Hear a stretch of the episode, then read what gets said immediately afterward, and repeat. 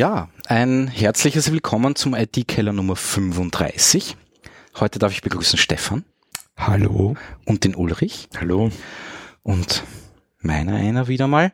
Ähm, ja, wir sind heute nicht auf YouTube live, weil unser Videoexperte Bernhard leider nicht dabei ist. Und mir war das jetzt zu mühsam. Aber zum Nachhören gibt es uns dann wieder. Ja, ja, natürlich, natürlich, natürlich, natürlich. Ähm, Und bitte ganz unten im Podcast jetzt die neue Cookie-Richtlinie anklicken. Ich habe keine neue Cookie-Richtlinie. Nein, Podcast die. Ach so, wieso? Ah, du, hast du das gemacht jetzt? Darf ich eure Namen überhaupt nennen? Oh je. Warte mal, das war jetzt Datenverarbeitung, oder? Für mich ist das okay. Ja.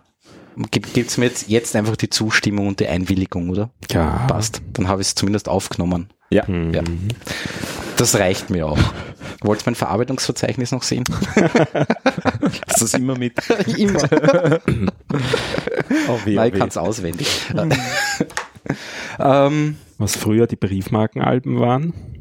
Ja. Das sind jetzt die Verarbeitungsverzeichnisse. Das ist wohl wahr, ja. Warte, stelle ich noch ein bisschen lauter, wenn ich darf. Jetzt sind wir, glaube ich, alle gleich laut. Ähm, gut. Ja, wollt ihr über den DSGVO-Wahnsinn reden oder? Ja, ein bisschen kann man schon drüber reden. Ja. Bin auch dafür. Also die, die Erde dreht sich noch immer. Stimmt. Auch nach dem 25. Mai. Mhm. Ähm, was sind eure Eindrücke? ähm, ja, ich weiß nicht, ich sehe das alles momentan ein bisschen entspannt. Ja. da bist du nicht alleine. Bist du nicht alleine? Schon, nein, das steht schon mal fest. Okay. Sie haben jetzt heute die ersten Klagen ausgegraben, die in Deutschland laufen. Na, ich habe gehört, dass, dass, da, dass am Freitag angeblich schon, oder na, auf alle Fälle die Woche, äh, schon die ersten Abmahnungen irgendwie mhm. eingetrudelt sind. Mhm. Aber das Lustige ist die. Also, Entschuldigung, wirklich von den Datenschutzbehörden? Nein, nein, nein, nein. Also wirklich so auf Unterlassung, so irgendwie. Äh, aber aufgrund von Wettbewerbsverzerrung, also nicht Verzerrung, sondern Vorteil oder was auch immer. Mhm. Ähm, wo es in Deutschland angeblich irgendein Blabla-Gericht in Berlin hat gesagt, nö, das gilt nicht. Und irgendein anderes irgendwo in Deutschland hat gesagt, ja, das gilt. Also mhm. da gab es davor schon irgendwelche Urteile. Okay. Ähm, weil er schlussendlich auch das Datenschutzgesetz, das es vorher schon gab, eigentlich gewisse Dinge vorgeschrieben hat, ja. woran sich die Leute nicht gehalten haben. Mhm. Bei uns auch. Keine Frage. Definitiv. Keine Frage. Ähm, ja. Naja, ähm, bei wie vielen Newsletters jetzt abgemeldet mittlerweile? Ach, zählen immer. Aber einige. Also, ja. Ich habe das irgendwie komplett ignoriert, was auf die Gmail-Adresse da wahrscheinlich gekommen ist. Okay. Es werden sicher viele gewesen sein.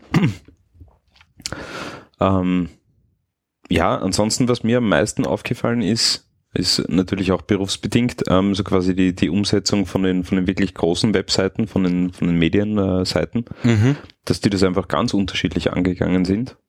Ähm, und so quasi fast alle ähm, haben einfach nur einen Cookie-Banner. Ja? Also du gehst auf die Webseite, sie schreiben alle Cookies, machen alles wie bisher ja? ja. Ähm, und du kriegst einfach einen, einen äh, Cookie-Okay-Banner äh, wie bisher. Ja. Aber mit, mit Link, also was mir aufgefallen ist, es stehen, äh, meistens war ja dann eben Link zum Cookie, schlag mich tot, wie heißt das? Genau, ja, zum Verzeichnis. Ach so, nein, ja. Die Cookie-Bestimmungen oder mhm. sowas, keine Ahnung was. Ja. Meistens hat das irgendwie so komisch geheißen. Und jetzt haben die meisten noch einen zweiten Link dabei zur Datenschutzerklärung. Mhm. Ich finde ganz interessant diese Geschichte mit diesen riesen Cookie-Bannern, wo dann ganze Registerreiter unten sind, wo man dann wegklicken kann, ja. die, die man haben will und nicht haben will. Mhm, mhm, Teilweise so implementiert, dass da unten gar nichts drinsteht, weil es nicht ganz funktioniert noch und so. Also manche ja. üben da noch ein bisschen. Ja. Ja. Aber ich finde es immer interessant, das habe ich vorher eigentlich noch nie so gesehen, mhm. dass sich da wer die Mühe gemacht hat. Stimmt, das gibt es teilweise auch. Ja. ja, aber was ich halt witzig finde, ist, dass, dass du, wenn du auf die Webseiten gehst, sie quasi alle tracken, ähm, alle Cookies schreiben, äh, Werbung rausschießen, ohne Ende, bevor du überhaupt zugestimmt hast. Ist das so? Ist so, ja. Äh, eben Bei den meisten. Mhm. bei dieser Geschichte mit den Registern habe ich auch schon, also wo es die Register unten gibt, wo man die Ja. auswählen kann, habe ich auch schon andere Fälle gesehen. Ich habe welche gesehen, wo alle ausgewählt waren. Ich habe aber welche gesehen, wo es die Kategorie gab, äh, unbedingt notwendige Cookies und dann Werbung und Zusatzcookies Okay. und so weiter. Okay. Und wo sozusagen sinnvolle Defaults auch waren. Verstehe. Ja, Ja, wird man sehen. Wird man sehen, was Ja. da, was da rauskommt. Aber ich ja. meine, die Cookies sind ja eigentlich nur ein relativ kleiner äh, Bestandteil von dem ganzen Natürlich, aber das ist halt so quasi ja, da geht's halt hauptsächlich ums Tracking. Ne? im, Das ist im, halt, im Internet der größere Bestandteil der DSGVO. Also Cookies und Na. Tracking und also ich finde jetzt gerade zum Thema Informationspflicht bei der Datenerhebung, also Newsletter-Anmeldung, bla bla bla, da finde ich stimmt. Ja. Und ich habe ein paar äh, Datenschutz-Statements auch gelesen, ähm, vor allem die am Anfang, weil es mich interessiert hat, wie die Firmen so darauf reagieren oder darauf Mhm. agieren. mhm. Und es war teilweise echt spektakulär. Ich weiß nicht mehr, welches Firma es war, aber das war, also wenn du das ausdruckst, wären es 30 DIN A4 Seiten gewesen. Also teilweise riesen ja, Konvolute an Text, die da Ja. fabriziert waren. teilweise auch Was genau wieder dem widerspricht, dass es ja eigentlich, Eigentlich- allgemein verständlich sein Genau. sollte Mhm, und genau. klar Genau. und Und alle schreiben dann rein aufgrund von Artikel sowieso, Paragraph sowieso, bla bla bla. Was eh keiner auswendig kennt. Was ich sehr spannend gefunden habe, ist, dass äh, einige Webseiten quasi aus Übersee ähm, mit dem 25. Mai quasi Europa blockieren. Ja, das ist mir auch aufgefallen. Eine LA Times gibt es in Europa nicht mehr. Ja, Ja, ja, die haben einfach gesagt, es tut uns leid. ja. Wir versuchen das irgendwie auf die Mhm. Reihe zu kriegen, aber wir sind nicht mehr erreichbar. Instapaper, glaube ich, Ja. zumindest am Anfang still wirklich. Ja, äh, doch ein paar Services haben Mhm. gesagt, pff, Ja. dann halt nicht. Genau. Genau. Äh, Ist auch verständlich bis zu einem gewissen Grad, ja. weil wenn du das ordentlich machen willst, ja, dann brauchst du wirklich viele Ressourcen ja, und, und musst wirklich quasi viel Arbeit dort reinstecken. Ja, Ähm, und ja, die werden sich einfach die Nutzerzahlen aus Europa angeschaut haben, wenn, wenn gesehen haben, das sind äh, 0,2 Prozent des Traffics. Ja. Auf Wiedersehen. sein, ja. Ja. Wenn wir das ordentlich machen, rechnet sich das in zehn Jahren. ja. Also, Ja. Mich würde noch interessieren, was jetzt mit Großbritannien passiert. Weil momentan haben sie es ja. Hm? Ja. Aber ich meine, das wird dann so ähnlich sein wie mit der USA, also die, die an Ja, das für Privacy Shield oder Ja. so. für europäische Kunden müssen sie es ja trotzdem. Äh, Ja, ja, das eh, Ja. das eh, das eh. Ja. ja. Also EU-Bürger. ja, ähm, ja. genau. In dem Umfeld Feld, äh, habe ich zwei Fragen. Die erste dreht sich um die Klage, die der Max Schrems mit dem Not Your Business Mhm. ähm, gestartet hat, worüber ich nur gelesen habe, also ich habe nicht die Klage selber gelesen, sondern nur einen Artikel darüber. Und der war für mich sehr verwunderlich, nämlich angeblich klagt er Facebook dagegen, dass du das Service nicht benutzen kannst, ohne dass deine Daten weitergegeben wird. Genau. Mhm. Das, Also so quasi aufgrund der marktbeherrschenden Stellung müsste es Facebook erlauben, ist scheinbar Intention da dahinter, dass man das Service auch bedient. Du brauchst eine Alternative. Du darfst nicht, du darfst nicht sagen, äh, so quasi Daten her oder, oder du kriegst uns nicht, also du kriegst den Service nicht. Das darfst du nicht machen. Du musst eine Alternative bieten. Ist das so? Meines Wissens nach ja. Wobei bei Twitter ist es auch so, also wenn du nicht zustimmst, ähm, ist die nächste Option Account löschen. Genau. ja. Bei manchen Services war es sogar so, du musst vorher zustimmen, bevor du den Account, löschen kannst. Das war besonders lustig. Das habe ich nämlich auch bei ein paar Sachen Okay. gemacht. Dann. Also beim, beim Standard haben wir es so umgesetzt, dass du quasi entweder zustimmst oder, und das ist rechtlich an, anscheinend okay, ähm, Dieses oder Abo ein, nimmst, ein ne? Bezahlprodukt nimmst. Ja. Aber du hast einfach die Möglichkeit, ohne dass du getrackt wirst, ohne Cookies, Mhm. ohne Werbung, ohne den ganzen, den ganzen Wahnsinn, ähm, das Service zu konsumieren. Okay. Es kostet halt Aber Hausnummer bei 6 allem, Euro. wo ich drüber gestolpert bin, wart ihr die Einzigen, die das so gemacht haben? Ja. Und jetzt bin ich gespannt, wie das dann bei all den anderen Anderen auch sich passiert. weiterentwickelt. Genau, also wir, wir haben halt wirklich sehr, sehr viel, sehr, sehr viel Zeit und Aufwand reingesteckt. Ähm, also wir sind sicher äh, Minimum sechs Monate ähm, jetzt schon dran an dem ganzen Thema und ja. Mhm. haben das, halt, haben das wirklich ernst genommen. Ja. Mhm. Ähm, was natürlich auch äh, ein Problem sein kann. Ja. Mhm. Weil wenn alle anderen damit durchkommen, so wie sie es gemacht haben, also einen, einfach nur einen um 20 Prozent größeren Cookie-Banner zu machen, ähm, der sofort beim ersten Scrollen äh, verschwindet und du hast zugestimmt. Ja. ja. Das gibt's nämlich auch zuhauf. Oder ja. auch, was, was die Cookie-Banner, die einfach stehen bleiben, wenn du herumsurfst auf der Seite, die einfach ja. als Overlay unten drüber bleiben und du machst also alles wirklich, andere wirklich äh, schlimmer finde ich äh, so quasi die implizite Zustimmung äh, bei Seitenbenutzung oder Servicebenutzung genau. und das koppeln sie wirklich ans Scroll-Event vom äh, von der Maus, von der Maus. oder halt vom Browser. Ja, halt, und sobald du, sobald du einmal scrollst auf die Seite okay. oder, oder quasi den Mauszeiger bewegst, hast du zugestimmt zu allem. Ja, das finde ich schon hart. Ja. ja. Aber ich natürlich, ja, du willst, du willst als Seitenbetreiber, magst du halt sicherstellen, dass die Leute es möglichst schnell über diese Schranke kommen, ja. Ich habe kaum wo gesehen, dass du die Settings, wenn du sie einmal gesetzt hast, wiederfindest. Ja. Stimmt, ja. Was du eigentlich können solltest, weil ja. das wäre ja das Thema mit dem Zurückziehen von der Zustimmung. Ja. Bin gespannt, was sich da entwickeln wird. Also beim Standard unter Slash Datenschutz ja. kannst du widerrufen. Okay. Jederzeit. Okay. Ja. Schwieriges Thema. Schwieriges ja. Thema. Ja. Und ähm, anderes Thema, also das war die erste Frage, war das, das was ihr das der, von der Schrems-Geschichte, von der Klage hältst. Der zweite ist, wie sieht es eigentlich aus mit geschlossenen Services, die im Internet, übers Internet äh, angeboten werden, ja. aber wo du sozusagen nicht viel mehr siehst als die Login-Seite? Zum Beispiel dein Pad. Genau. Wo wir da die Sachen also, eintragen. Müsste man da auch eine. Ich müsste eigentlich, glaube ich, ja, äh, zumindest eine Datenschutzerklärung äh, zur Verfügung stellen. Ja. Mhm. Auch wenn du das Service niemandem anbietest. Naja, aber da geht es naja, um die Leute, die es eben nutzen. nutzen ja. ja gut, die könnten ja auf anderem Wege auch zugestimmt haben. Ja, ja, trotzdem.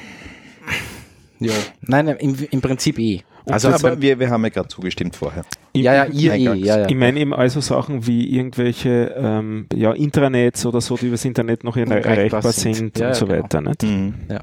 So, so, oder, oder ähm, Ticket-Apps äh, und so. Bugtracker. Ja, so Bugtracker-Geschichten und sowas. Ja, ja ähm, ich, ja, quasi Business-Apps. Ja. Ja. Mhm. Ich weiß da ehrlich gesagt auch keine Lösung. Und ich habe ein bisschen herumgespielt. Ich, ich habe ja schon erzählt, ich bin mit dem Phoenix derzeit ziemlich unterwegs und mhm. habe mir das angeschaut, wie das da eigentlich mit den Cookies aussieht. Weil wirklich verwenden tue das Cookie ja erst, wenn jemand sich einloggt. Loggt, ja. Vorher ist es ja quasi nur, ähm, weil es das Framework halt setzt. standardmäßig setzt. Ja. Und ich habe jetzt versucht, mich da hinein zu tigern und herauszufinden, wo ich das los wäre, solange das, also das ist keine triviale Aufgabe, solange das noch gar nicht benötigt wird. Mhm. Also, ich, also quasi das Cookie erst zu setzen, wenn er sich quasi einloggt. Genau. Mhm. Weil ich habe auch geschaut, explizit, was steht denn eigentlich im Cookie wirklich drin. Ja. Habe ich auch recht interessant gefunden, die zwei Sachen, die, die drinnen sind, sind die User-ID im Endeffekt und das und das CSIF-Token schreiben sie auch rein, Na, was eben, ja in dem Formular da, da, Also das wollte ich nämlich gerade ansprechen. Gerade dieses Cross-Site äh, Request Forgery äh, äh, Token, das ja eigentlich zur Sicherheit des Users Server auch nützt. Aber das ist ja nur notwendig, wenn Daten übertragen werden. Und solange du nur herumklickst, wenn er keine Daten ähm, erfasst. Naja, nein, aber ich muss es ja vorher setzen, bevor er das Formular abschickt. Ne? Genau. Ja. Aber erst dann bei der ersten Seite mit dem Formular ist es notwendig. Solange es kein Formular auf der Seite gibt, weiß ja, gut. Ja, auf der anderen Seite sind das, äh, fällt das halt schon in die Kategorie betriebsrelevante Cookies. Ja, finde ähm, ich auch. Ja, ja. Ich, ich habe nicht gemeint, dass es illegal wäre. Ja, ich habe nur geschaut, kriege ich es los überhaupt. Ja, ja. Und das ist einfach nicht vorzusehen. Mhm. Also das wird bei fünf Frameworks so sein, dass das mhm. echt schwer ist, das loszuwerden, wenn man es loswerden will. Mhm. Nicht. Hm. Ja. ja. Lustiges Thema. Es ist wirklich also, fraglich, ja. Es ist auch mit den ganzen äh, Statistik- und, und Analytics-Tools so quasi, so quasi wieder deinen, deinen Erfolg misst, ja, deine Erfolgsmessung, ist es jetzt auch ein großes Problem. Ja, ja. Weil, ähm, weil du halt äh, einen gewissen Prozentsatz der User, die du vorher mitgezählt hast, schlicht und ergreifend nicht mehr mitzählen kannst weil du über sie nichts weißt. Ja. Die landen auf deiner, auf deiner Schrankenseite oder sonst wo. Ja. Naja. Äh, gehen vielleicht nicht weiter. Ja. Ich meine, dann ist die Frage, ob du das überhaupt zählen aber, solltest. ja, aber, aber schlussendlich schreibe ich ja trotzdem immer noch ein Logfile. Ne? Ja, ja schon, aber das, aber das, äh, das quasi das Server-Log-File ähm, bekommst du nicht in Google Analytics rein. Bekommst du nicht in Analytics. Aber in andere Systeme schon. Ne? Ja, aber in die großen Zählsysteme, die deinen Erfolg messen, ähm, so die, die wichtig sind für die Außenwirkung, äh, die haben keinen Zugriff darauf. Also die gehen alle mit Skripts in die Seite. Ja, aber ich mein, Matomo zum Beispiel, wenn ich das selber hoste, kann mhm. ich dem Ding meine Logfiles schicken und der passt okay. das einmal durch. Ne? Mhm. Das geht schon. Das Problem ist, da sind halt eigentlich auch wieder personenbezogene Daten drinnen, weil eine IP-Adresse natürlich ja. ein personenbezogenes Datum ist. Da habe ich mir angeschaut, relativ viele anonymisieren die jetzt, wie sie sagen. Absolut. Eigentlich ist es ja nur Pseudonymisieren. Ja. Und ja. Ähm, den Ansatz, den sie so treffen meistens, ist das äh, letzte Triplet zu. Ja, äh, aber es sollten zumindest zwei sein, finde ich. Ja, aber die meisten, die meisten sind das letzte. Also Analytics macht das letzte, oder? Und ich das glaub, auch erst am Google-Server. Das ist nämlich, das und das Orge ist, du lädst ja dieses depperte JavaScript-File ja auch von Google, ja. Das heißt, damit haben sie natürlich damit haben sie deine IP-Adresse, ja. Natürlich. Also deswegen finde, das finde ich komplett absurd. Nee, aber was wäre die Lösung? Ja, ja dass du Google halt Analytics Google Analytics ja. JavaScript von deinem Server aus äh, äh hm. lieferst zum Bleistift. Ja. Nein, ich habe diese ganze. Aber, ja, das ist natürlich ein Wahnsinn. Ja.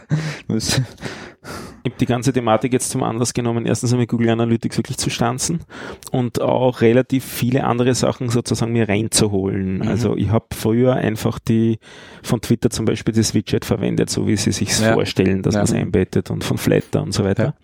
Und das von Twitter alleine, ich glaube, das war das von Twitter, erzeugt acht Requests vom Browser Client. Und Nur beim, beim, beim Darstellen von, okay. um das alles mhm. sich zu holen, weil es holt da Schriften auch, ja, ja, das holt CSS und JavaScript und alles mögliche an Kram. Ja, da gibt's ja jetzt ein nettes Projekt. Ich mein, ORF hat sich ja da, ich weiß nicht, ob sie das selber gebastelt haben, aber es gibt ein ähnliches Projekt von Heise. Ja. Das hat früher Sharif geheißen mhm. oder Sheriff von, mhm. ja. Und heißt jetzt Empathy. Und sie haben es Open Source gestellt, jetzt ist jetzt auf Wirklich? GitHub. Okay. Uh, und das cool, also das Lustige ist, uh, das ist einmal eine, uh, ein Client-Teil, halt mit JavaScript und keine Ahnung was und hin und her. Es ist aber auch ein, eine, eine Serverkomponente ja, dabei. muss sein, ja. die die APIs abgreift, ne? Genau, weil die, die Serverkomponente genau. holt sich quasi den Twitter-Tweet, sage ich jetzt einmal, mhm. ja, stellt dann quasi nur den Text dar. Ja, mhm. Und wenn du dann sagst, yes, will ich, dann lädt er eigentlich erst die, die alle anderen Sachen ja. von, von, von Twitter nach. Twitter war einer der wenigen, äh, einer der wenigen Services, die das aber schon immer können hat. Also die haben so quasi, die haben dir über den API-Call, den du gemacht hast, haben sie dir quasi ein, ein simples HTML mit dem Tweet geliefert. Ja. Und erst dann, wenn du das JavaScript eingebunden ja. hast, haben sie das Hat Widget nachgeladen. genau. Umgebaut ja. und keine Ahnung, was genau. Bilder angezeigt und so. Was auch immer. Aber da, ja. also ich kenne nur Twitter mhm. als, als Service. Na, MPT unterstützt auch nur momentan Twitter und äh, diese ganzen Videoplattformen, YouTube und okay. Vimeo und was weiß ah, ich ja, alles. YouTube war das mit den auch die Quests, genau. Twitter ah, waren nicht so viele, ja. Okay. Hm. YouTube geht auch auf Google also Twitter sind sicher acht, acht Requests ja, für das Widget. Nein, hundertprozentig. ja. Also Aber bei Google Minimum. bei Minimum. Google waren es wirklich. Ja. Ähm. So. Ja. Nur kurz. Oder, oder haben wir noch was zum Thema DSGVO? Ach, ich glaube nicht. Ich glaube auch nicht. Ich Nein, halt man wird sehen. Ja, es müssen sich mal die ganzen äh, quasi User-Daten bei den großen ja. Webseiten beruhigen. Es müssen mal die Leute über die Schranken drüber kommen. Es muss einmal erste Aufreger geben, geben erste ja. Anfragen geben und dann ja. wird man sehen. Ja, und dann kommt eh schon die E-Privacy-Verordnung. Stimmt, die kommt jetzt dann auch bald, gell? Ja.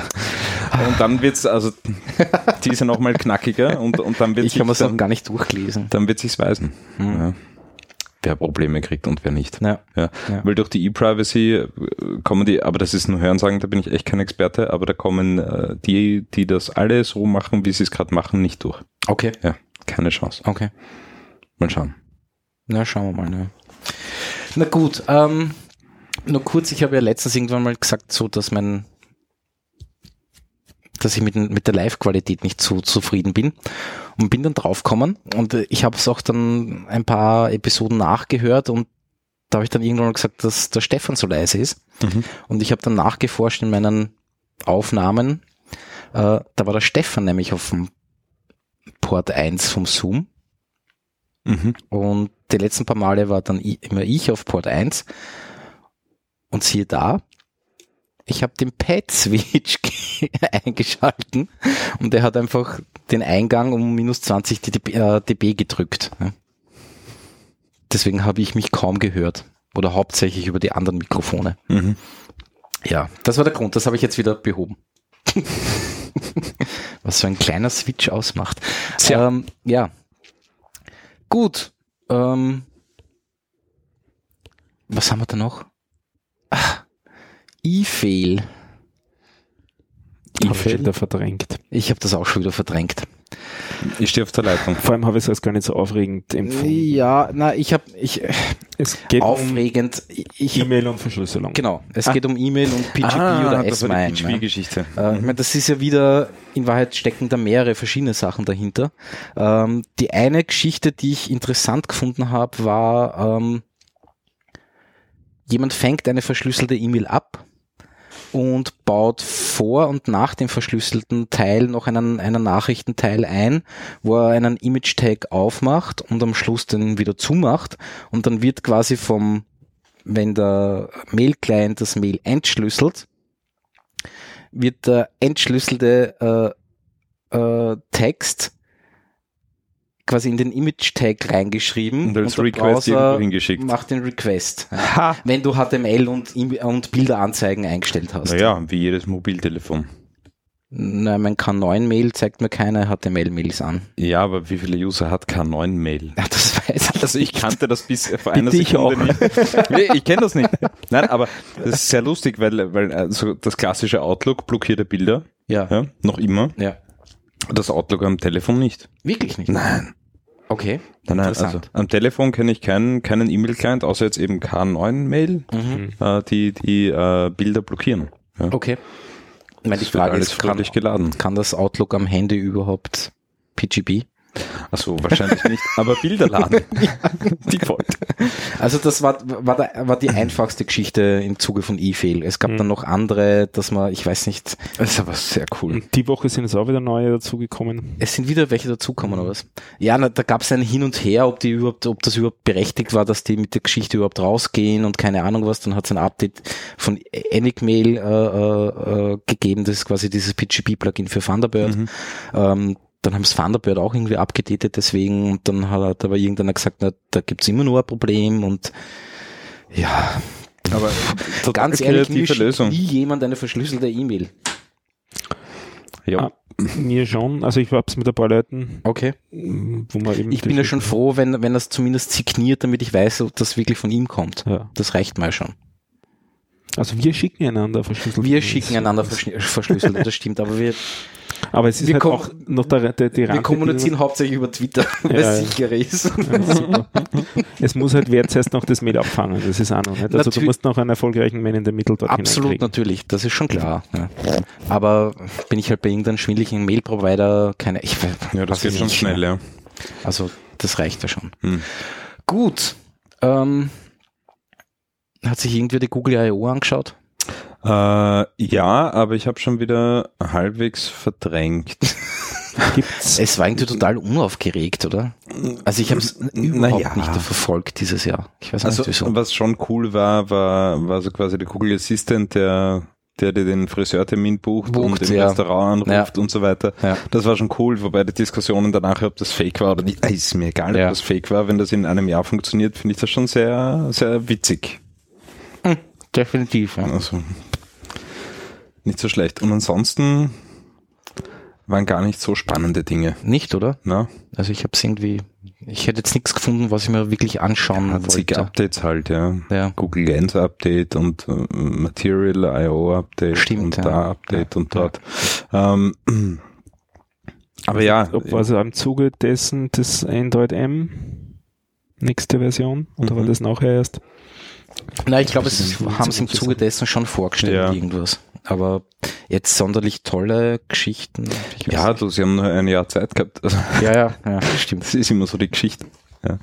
Ähm, Ja. ja. Ja. Na gut, hätten wir es auch.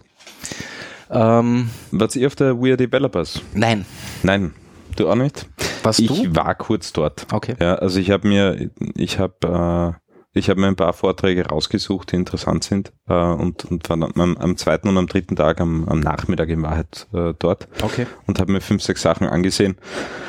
Die meisten, ja, eh.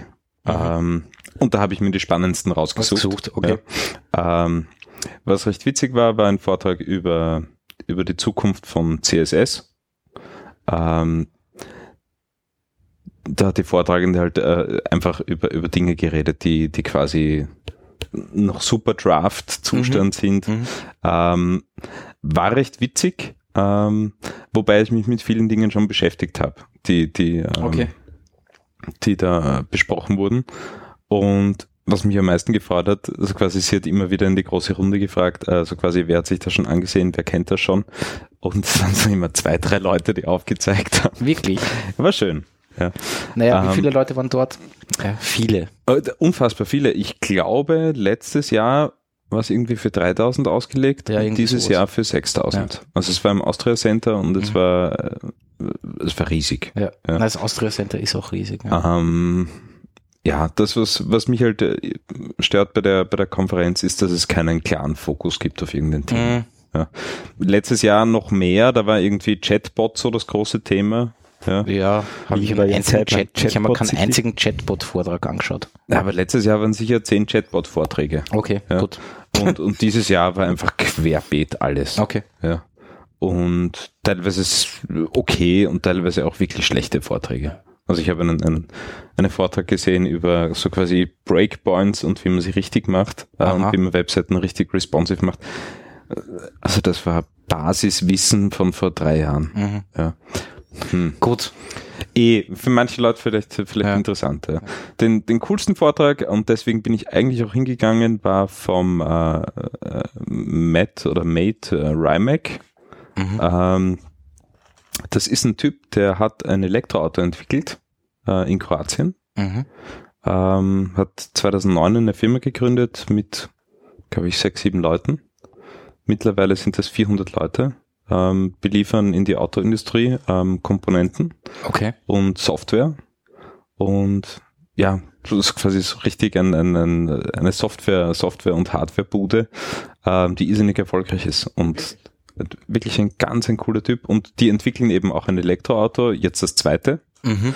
Ähm, und ja, das ist einfach so quasi das ultimative Supercar unter den Elektroautos. Das fährt jeden Tesla davon. Aha, okay. Das ist ein verrücktes Ding. Also Rimac, Rimac äh, Concept 2, falls ich es wer anschauen will, ist das okay. aktuelle Elektroauto. Ähm, ja, und der hat halt einfach erzählt so quasi über, über die Rolle äh, der Entwickler Mhm. ähm, beim Bau eines Elektroautos. Ja. Verstehe. Und einfach ein total charismatischer Typ und total interessant ihm zuzuhören. Mhm. Mhm. Und bekannt geworden ist die Firma hauptsächlich dadurch, dass der, wer war es, von Top Gear, was der Richard Hammond, ich weiß es nicht, der hat so quasi das, das erste Elektroauto hat er geschrottet. Wirklich? Ja, das hat er irgendwo, das sind die Pikes Peak, das ist diese Ja, ja, ja. US äh, quasi äh, äh, Berg, äh, Bergwertung, Ja. ähm, ist er raufgefahren, ist durchs Ziel gefahren und dann ist er über die Klippe runtergeschossen. Was? Ja, ja, also den ist wirklich komplett zerbröselt. Ja. Das war richtig gefährlich. Ja. Ähm, ja. Aber cooler Vortrag. Mhm. Mhm. Und ansonsten habe ich mir noch, so quasi bei den Standeln ist halt sehr viel Recruiting gewesen, eh klar. Ja. Ja, Jede zweite Ja. Firma hat dort äh, wahrscheinlich nicht sehr erfolgreich Recruiting betrieben. das weiß Ähm, ich nicht, aber Hat nicht so gewirkt. okay. Ähm, und das, den einzigen Stand, den ich mir genauer angeschaut habe, war Microsoft. Die, die haben nämlich ähm, ihr, ihr Augmented Reality Headset dort gehabt. Die, Ah, das, das Ding? Dingsbums. Nee, Ich merke mir's nie. Äh, Microsoft. Lens? Lens, ja. Lens, Genau, genau, genau. genau. ähm, und ich war irgendwie der Letzte, also wirklich der Letzte, äh, der sich das anschauen hat können. Ja, also das war am, keine Ahnung, Freitag um 17 Uhr. Mhm. Der allerletzte hinter mir haben sie den Stand zugemacht. Ähm, ja, und das Ding war irgendwie schon so überhitzt, dass es quasi einen kompletten Offset gehabt hat. Na, und du- wirklich. Du nicht mehr so gut gesehen hast. Aber es ist schon cool, also es funktioniert. Also ich glaube, dass Ja. das Ding schon geil ist, aber es kostet einfach viel zu viel. ja, das ist halt Das noch ist einfach wirklich zu Entwicklungsding. Ja. Ähm, Ähm, ich habe so gar keine Ahnung, was ist der Unterschied zu einer Oculus Rift oder so? es naja, ist Augmented es ist Reality. Augmented also du siehst so Reality. quasi, du siehst alles ganz normal, als ob du keine Brille Und das setzt aufhättest. halt Objekte in den Raum rein. Und sie setzen auf den Tisch vor dir, setzen sie irgendein Objekt. Und das funktioniert richtig, richtig Mhm. gut. Und die Auflösung ist nicht schlecht. okay. Ja, und das Ding ist auch nicht so winzig klein, also vom, vom, Ja. vom Sichtfeld, ähm, wie ich es mir vorgestellt habe. Mhm. Ja. Das, was mich wirklich verwundert hat, und das, das, das habe ich mir echt nicht erwartet, du setzt das Ding auf und es überrascht dich einfach nicht mehr. Also es ist kein Wow-Effekt da, gar nichts. Es ist einfach, Wirklich? ja, du setzt es auf und du akzeptierst, dass da jetzt einfach so ein Ding am Tisch ist und Mhm. das ist ganz normal. also Ja, weil halt das rundherum immer also halt ich weiß es nicht, was es ist. sein, ja. ja. also Ja. wie ich die Oculus zum ersten Mal aufgehabt Ja. habe, habe ich gedacht, ist das leibend? Mhm. Ja, ist das cool? Ja, aber bei dem bei dem Microsoft Lens Ding, das war einfach ganz natürlich und ganz normal. mhm. Ja, als ob das jetzt nicht irgendwie so Zukunftshokuspokus wäre. Lustig. Aber vielleicht habe ich schon zu viel drüber gehört Das kann oder, auch sein, oder sonst was. bist Aber halt schon Oculus Rift und sonstige Geschichten gewohnt. Ne? ja, gewohnt kann man auch nicht Ja, sagen. Ich habe ja, ein paar aber Mal halt schon, ja. Aber es war wirklich witzig, dass mich das keine Faser meines Körpers war da jetzt irgendwie überrascht, dass Mhm. das, dass das Aber das ist ein funktioniert. Zeichen, dass es gut implementiert ist. Wahrscheinlich. Würde, kann, man, Ja. kann man so natürlich auch Weil interpretieren. sonst Ja. so irgendwelche Fehler hast, ähm, optisch dann, Ja. dann hat man diese Dizziness und so. Ja. Ja, aber mh, das, das, das meine ich gar nicht damit, sondern einfach dieses, ja klar geht das. Natürlich kannst du eine Brille aufsetzen und ein Objekt auf den Tisch nageln und das bleibt halt dort und du kannst es dir anschauen und kannst rangehen und die Tür aufmachen von dem kleinen Auto, das da jetzt steht. Mhm. Ja. So quasi dieses, ja, die Zukunft ist schon da. Ähm, Mhm. war, war lustig. Org. Hätte ich mir nicht gedacht. Ähm, ich habe noch eine, eine kurze Geschichte. Ähm, irgendeine App, bla bla bla, Android, iPhone hin und her. Und derjenige kommt zu mir, der, der die macht und sagt, er hat ein Problem, am iPhone 10 wird das Splash Screen nicht mehr angezeigt. Also der Splash Screen, äh, Screen schon, aber die Grafik, die da drinnen ist, ist einfach nur ein schwarzes Kastel. Ja, Ja. ja. So. Ich denke mal, das gibt's nicht. Ja, überall am Simulator funktioniert. Ja. Auf jedem anderen iPhone funktioniert's, nur beim iPhone 10 nicht. Ja. So, hin und her, bla bla bla, wirklich Sachen ausprobiert, keine Ahnung was, irgendwelche Parameter bei der Grafik, die da eingebunden ist und was auch immer. Also so Blending-Optionen oder was, keine Ahnung was. Alles wurscht. Das war die Grafik selber, oder? Nein, Nein, was war's? Wir haben das iPhone 10 neu gestartet und dann ist gegangen. Ah, lustig. Das, das ist schon seit eineinhalb Wochen gerannt, also und, und, und hatte keinen Reboot. mhm. Und nach dem Reboot war alles gut. Witzig. Das heißt, da ist irgendwas vollgelaufen. Was auch immer. Ja. Mhm. Ich meine, das iPhone 10 macht mir, ich bin, ich bin ja kein iPhone 10 User, ja. bis ich draufgekommen bin, wie ich eine App schließen kann, ja, habe ich einen Knoten in die Finger gehabt. Also es gibt keinen Home-Button mehr, ja, und du musst, Ja, nur noch Gestures. ja. Ja. Na, wie auch immer, auf alle Fälle war das, ja, nach eineinhalb Stunden ausprobieren, Witzig. habe ich dann irgendwo gelesen, einmal einen Reboot machen. Mhm. Das haben wir dann halt gemacht und dann war es wieder gut. Also so weit sind die jetzt schon. ja, anscheinend, ja. Mhm. Ich habe jetzt auch ein Device, wo ich das hin und wieder machen muss. Ja. Das ist das Spielzeug, was ich da links am Handgelenk habe. Das ist äh, GPS-Tracker, also eine Laufuhr. Das ist die Garmin-Geschichte, Das oder? ist die Garmin, genau, das ist ein Mhm. Forerunner 235. Äh, ich habe mir die gekauft, weil es ganz nett ist, ja auch im Hinblick auf ähm, Pulsmessung. Für Mhm. macht es am Handgelenk, brauchst Ja. keinen Brustgurt dazu. Ja. Und kann GPS und GLONASS, also Mhm. die russischen Satelliten. Was am Anfang echt spektakulär ist, wenn du das erste Mal rausgehst, schaltest ein, er sagt Suche GPS, dann zwei Sekunden später bip, bip GPS gefunden und nach zwei, nach zwei Sekunden hat er es wirklich gehabt. Also das war schon beeindruckend. Dann war ich einmal laufen in Deutschland und ab dem Zeitpunkt, glaube ich, hat er geglaubt, dass er in Deutschland ist. Und hat immer die Delta versucht, aus Deutschland zu rechnen und hat dann drei, vier Minuten herumgerechnet. Wirklich? Ja.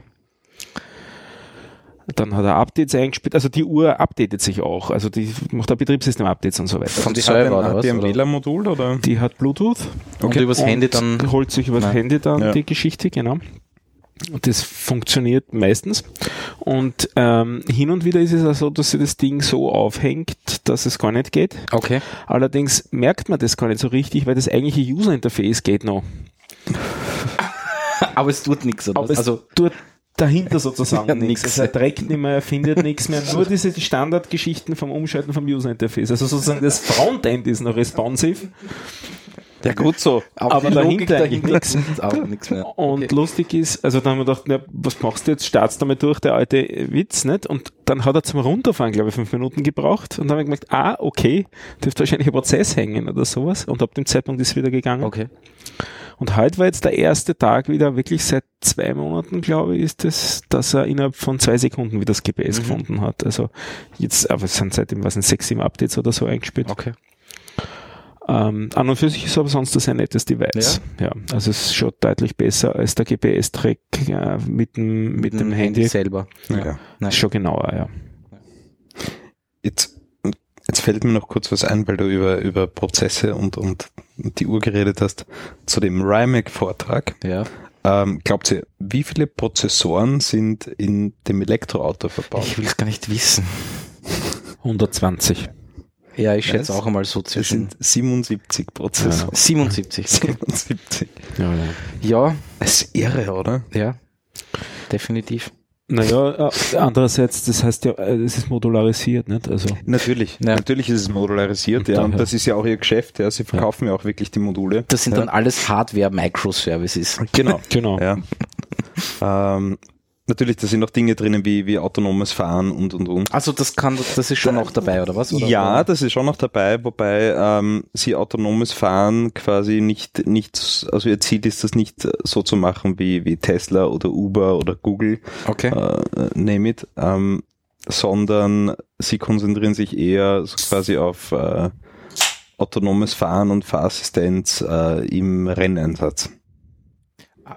Also die wollen in die Formula I, oder was? Na, gar nicht in die Formel I, aber sie wollen, sie wollen so quasi, ähm, dass dich das Auto unterstützt, äh, Rennfahren zu lernen. Zu lernen. Was? Ja, zu lernen braucht. und so also quasi Klar. Ideallinien. Das ist und total super auf der Südosttangente. Nein, aber ich meine, das Auto kostet über eine Million, das fährst Ach du nicht so, auf okay. die Südosttangente. Ja. Das, das kommt im Anhänger, kommt das auf die Rennstrecke Ja, und, okay. und dort fährst du es dann. Ja. Mir mir wird eher so das andere in- Ende der Elektromobilität viel mehr reizen, weil das ist so, dass das werden einmal 100 Leute haben auf der Welt, das Auto nicht. Ja. Aber mich würde interessieren, dass sich das einmal halbwegs durchsetzt.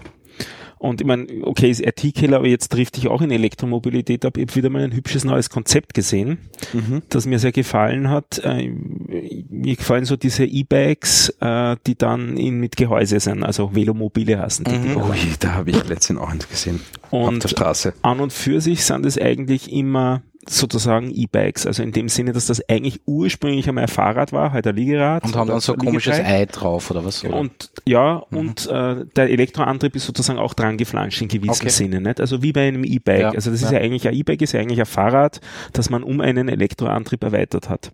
Genau so ist es ja. Aber in gewissem Sinne ist das ja paradox, weil damit hat man sozusagen den, die Mechanik des Antriebes und man hat noch den Elektromotor, der vielleicht sogar dann vorn auf was wirkt oder gar nicht auf die, also gar nicht auf die gleiche Achse wie der, wie der mechanische Antrieb Mhm. Und äh, ein norwegisches äh, Projekt, den Namen habe ich vergessen, ich schicke aber dir dann den Link, Mhm. dass du es in die Shownotes geben kannst, geht jetzt ein bisschen den anderen Ansatz. Die lassen sozusagen den mechanischen Antrieb weg. Mhm. Das heißt, das äh, Fahrzeug wird über Elektromotoren angetrieben wie ein Elektroauto, ganz einfach, mit sehr kleinen Motoren. Mhm. Und damit du nachladen kannst, hast du einen weiteren Elektromotor, der aber als Generator Genau, betrieben ein wird Generator, und in den strampelst du rein. Ah, Also okay. du bist sozusagen mechanisch nie an die Räder gekoppelt, sondern du lädst die Akkus Batterie auf, und die okay. Akkus betreiben die Okay. Elektromotoren dann hinten dran. Da gibt es schon mehrere Konzepte. Das habe ich Ähm, bisher mal gesehen, ja. Ja. Aber ich finde es, und, und das war ein ganz vernünftiger Preis eigentlich, auch. ich glaube 4000 äh, Euro haben sie vorgestellt, sich dann das fertig, fertig zu, Mhm. zu haben und es soll, glaube ich, heuer noch oder nächstes Jahr rauskommen. Ja, es ist, da, da kommen so viele verrückte Sachen Ja. raus. Das, ich ich, ich, ich freue mich, mir macht das unheimlich Spaß. Also ich war heute Ich finde wieder, es auch sehr spannend. Ja. ich war heute wieder auf YouTube unterwegs äh, und, und bin dann irgendwie abgedriftet in, in High Performance Elektro Skateboards. Das ist verrückt, Ja. was es Ja. da schon gibt. Ja. Also die Jungs fahren aus dem Stand mit einem Wheelie weg. Ja, das ist unglaublich. Ja, Drehmoment ist alles. Mhm. ja verrückt. Es wird, wird, wird noch heftig und vor allem die Reglementierung von dem Ganzen wird heftig. Ja. Das ist eh, ich habe letztens ein Interview gehört, ich weiß nicht mehr wo, mit, mit, äh, mit einer Blinden. Und die wurde halt so gefragt, was halt, oder wollte über die Probleme im Alltag sprechen oder so, die halt einen Blinden betreffen. Und sie hat unter anderem gesagt, dass sie mittlerweile ein Problem mit Elektroautos hat, Natürlich. weil sie es einfach nicht hört. Das ist aber Reglementierung ist schon weg. Ja, müssen die schon irgendeinen Müssen in Zukunft oder was auch immer einbauen? ja. Okay. Ja, das finde ich schade. Aber Ja, Nein, ich schade, nein, weil es ist ja, prinzipiell eh, also ja. die Zukunftsvision von einer von einer leisen Stadt, wo du nur noch die Vögel zwitschern hörst. Ähm, Ja, das ist schon Obwohl ich interessant. bin da vorne jetzt, äh, da gibt's jetzt so eine Elektrotankstelle in der Zieglergasse oder so. Mhm. Und da ist jetzt gerade einer gestanden und hat sie aufgeladen. Das Ding surrt wie nur Beim was. Aufladen sind die extrem Das ist laut. Wahnsinn. ja, Mhm. aber sogar das Skateboard ist laut beim ja? Aufladen. Ja, okay. ja. Also Na das finde ich jetzt schon irgendwie, ja. Ja. ist wie ein kaputter Fernseher. So, Mhm. Genau. ja. Taugt mir eigentlich nicht so. Wird schon noch werden. Gut. Ja, eh. Eh. Wenn das nur auf Garagen und Hinterhöfe beschränkt ist, ich ja, ich okay. denke mir halt gerade, weiß nicht, angenommen, ich bin halt jetzt in einem Wohnhaus und dann steht in, stehen in dem Hof zwei oder drei so Dinger und suchen vor sich hin in der Ja, Nacht. klar, äh, finde ich das auch nicht lustig. Ja. Aber gut. Wird man sehen. Ja. Wird definitiv kommen. Ja. Ja. Ähm, ja. Ja, ich wollte noch mal kurz meinen KTS 41 loben. Ich liebe es heiß. Dein Telefon. Ja. Weil? Weil es bis jetzt, ich meine, jetzt muss ich am Tisch klopfen, also auf Holz klopfen, ähm, es halt jeden Blödsinn aus. Also es ist wirklich Unkaputtbar. mom- bis jetzt, ja, Und dir ist es wie oft runtergefallen schon? oft, oft. oft. Ja. und Spritzwasser und keine Ahnung was, also das ist wirklich, ja, pff, einfach egal. Ja, ich, ich wasche mein Handy jeden Tag äh, im Waschbecken. Ja, wirklich. Okay. Ah, du hast auch so ein, Ja, genau. Das ist, das ist auch so wasserdicht, so mich Mhm. Ja, dort. ja. Ja. Ähm, und so quasi tägliches Ritual ist, ist Brille waschen und Handy waschen. okay, wirklich. Ja. Sehr brav. Ja. Na, waschen tue ich es nicht, also nicht absichtlich, aber ja. Genau. Und das, also irgendwann wird's aufgeben, ja. Mhm. Das äh, mit Sicherheit, aber bis jetzt Cool. gut. Ja. Gut. Ähm,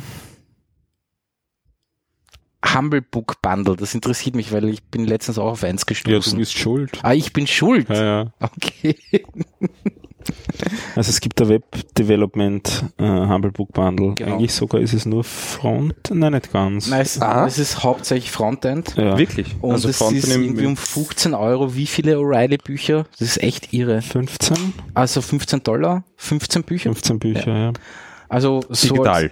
Ja. Nein. Ja, Ah, digi Ja. Entschuldigung, digital. Ja, ja, Ja. digital. Ja, in drei Fünferpacks wieder wie Ja. üblich. genau.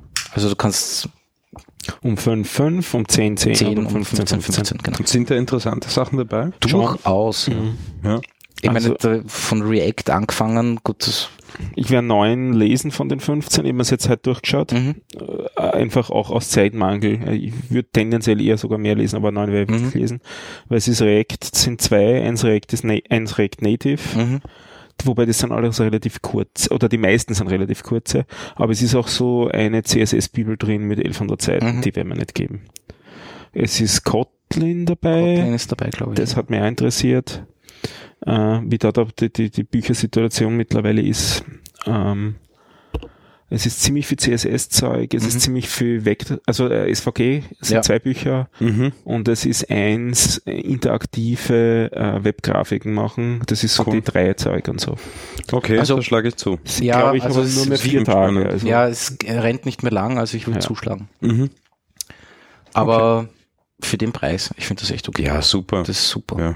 Also, Muss man Ich eigentlich. weiß ja. nicht genau, wie neu sie sind. Das, Das wollte ich ich gerade nicht. fragen, ja. Ja, Ja, das das ist manchmal ein bisschen älter. CSS-Bibel aus dem Jahr 2012 ist halt. Ah. So schlimm ist es nicht. Okay.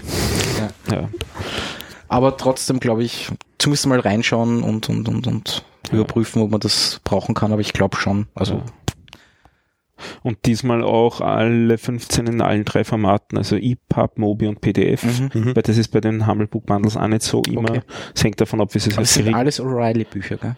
Es sind alles O'Reilly, ja. Ja. Die mit den Tieren von Ja, drauf ist ja genau. O'Reilly. Ja, nicht? Genau. genau. Das finde ich schon okay. Das ist schon nett. Mhm. Ja. Definitiv.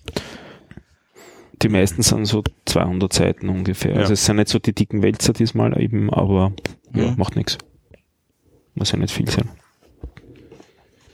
Ja, ähm, Weil du, weil du CSS gesagt hast, ich beschäftige mich gerade ziemlich intensiv mit CSS Grid. okay. Ähm, das ist ein Wahnsinn. Also das wird, das wird so quasi die Frontends, äh, die es so gibt, komplett revolutionieren. Das ist, definitiv, ja. Ich finde auch, ich finde auch, dass das super ist. das ist großartig. Wie steht das eigentlich zu Flexbox? Ähm, Das ist mir zurzeit nicht ganz klar. Sprich, wird Flex, Flexbox obsolet oder wird Nein, überhaupt nicht. Überhaupt nicht. Ähm,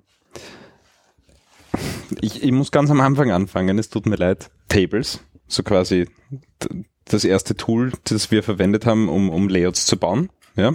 Gibt es bis heute noch, nämlich Tabellen. Ja? Also für ganz normale Tabellen. Floats, die wir dann missbraucht haben, äh, um Layouts zu bauen. Aber die nur kurz. Nein, nicht kurz. Nein, nein, genauso lang wie Tables. Mindestens genauso lang. Ja? Ja, also Ähm, und das war, also das war wirklich, Das da habe war- ich so ja. mit Table gearbeitet. Du, ja, Floats war komplizierter, aber du hast alles damit machen können. Das war Ja, aber da, die Browser zu der Zeit, wo das aufgekommen ist, haben das teilweise so unterschiedlich gemacht. richtig. Ja, du hast wirklich äh, Ja. Also ein Org Float Left und ein müssen. Margin Left, ja, dass das auf allen Browsern gleich ausschaut, war eine Kunst. Das war eine Kunstform. Also Float Layouts war eine Kunstform. Ähm, Flexbox haben wir dann missbraucht für Layouts. Ähm, ist bis heute eine Kunstform, das gut hinzukriegen ja, oder das zu verstehen, wie Flexbox wirklich funktioniert. Ähm, und jetzt gibt's zum ersten Mal in der quasi Internet-Frontend-Welt ein System, ein Layout-System, das tatsächlich für Layouts geschrieben wurde. Ja, und das ist CSS Grid. Alles andere, was wir davor verwendet haben, um Layouts zu bauen, äh, war quasi Missbrauch. Ja, es war nie dafür gedacht. Naja, Flexbox? Nein, also nein, war nicht für Layouts gedacht. Sondern? sondern ein Ähm, CSS ist Layout. ja, aber nicht für komplette Seitenlayouts. Ja, ähm, ja Ich dachte, Flexbox das war schon ist dafür so. Ja, Nicht wirklich, nicht wirklich, weil du hast halt im Prinzip nur in eine Richtung immer äh, arbeiten können. Also du hast sagen können, entweder so quasi meine Flexbox äh, geht horizontal oder vertikal. Ja? Mhm. Und damit kannst du keine Okay. Layouts bauen. Ja, damit ja. musst du wieder äh, Hacks bauen und Container und Dings und da und dort, äh, um das alles hinzukriegen. Ja, ja. Und das ist bei Grid eben zum ersten Mal nicht so. Mhm. Ja. Und das ist wirklich, wirklich spannend. Vor allem, was, was sehr interessant ist, du, du kannst mit äh, extrem wenig Markup und, und, und wenig Markup-Tiefe äh, kannst du alles bauen, was du willst. Mhm. Ja. Und es funktioniert überall. ja. Finde es Naja, interessant. Wie, funktioniert es wirklich schon überall? Nein, natürlich nicht. Ja. Ähm, es gibt äh, einige mobile Browser, die es noch nicht unterstützen. Ähm, also Opera Mini oder sonst was. Wobei äh, man da ehrlicherweise sagen muss, du brauchst auf einem Opera Mini ähm, kein Grid-Layout, weil du hast einfach kein großes Layout, du hast ein mobiles Ja, Layout, du hast ja. einfach Elemente untereinander und das war's. Ähm, einziges Sorgenkind unter Anführungszeichen ist der IE11. Gut. Der kann es nicht. Ja. der kann nur eine Vorversion von CSS Grid. Ähm, ist natürlich schon noch ein Problem, weil äh, gerade viele Leute, die, äh, die von den Firmen aus surfen, die haben noch den IE11. Ja. Also bei uns sind es aktuell so um die um die 6%, 6 Doch bis so 8 viel? Prozent. Ja, Okay. tragischerweise. Wobei unter 10% ist eigentlich quasi nichts. ja, ist mein Argument. Ja. Was sind schon 10%? Prozent, ja, ja. 10% Gutschein nehme ich nicht ernst. Ja. ähm, ja, und da ist dann halt die Pflichtübung, dass du, dass du zum einen, also der, der heftigere Weg ist, dass du sagst, du hast eine gute Mobilversion Mhm. und die, die lieferst du am IE11 aus. Mhm. Ja? Oder du baust halt wirklich mit Flexbox zum Beispiel, äh, baust du halt noch ein Fallback für den IE11. Und das kann man relativ leicht machen. Mhm. Und Ja. ja. Ich finde es ganz interessant, dass, dass, dass, dass du das so sagst. Ich habe nämlich gerade erst jetzt auch im Zuge meiner Datenschutzgrundverordnungsumbauten auch wieder mal evaluiert, ob ich nicht frameworkseitig was ändere. CSS-Frameworks jetzt. Ich habe bisher eigentlich immer verwendet Bootflat, das ist auf Bootstrap aufbauen, im Prinzip ein Thema, ein bisschen mehr. Aber im Großen und Ganzen ist das Bootstrap 3. Also das war noch Pre-Flexbox sogar. Bootstrap 4 wird jetzt glaube ich dann Flexbox sein, aber eigentlich war das immer ein ziemlicher Moloch und hat auch immer äh, nebenbei JavaScript benötigt für relativ viel Zeug. Und mittlerweile gibt es eine ganze Menge Frameworks, die eben wirklich jetzt reine CSS-Frameworks sind. Ich habe ab- äh, eben mir ein paar angeschaut, äh, habe aber nichts gefunden, was CSS Grid intern verwenden Ja. würde, sondern alle verwenden intern noch Flexbox. Richtig, ja. Habe ich ganz interessant gefunden. Und zwei Kandidaten möchte ich nennen, weil ich es interessant gefunden habe, wieder zum Thema Ansätze. Das eine ist Bulma, das steigt zurzeit ziemlich in den Statistiken, Bulma.io.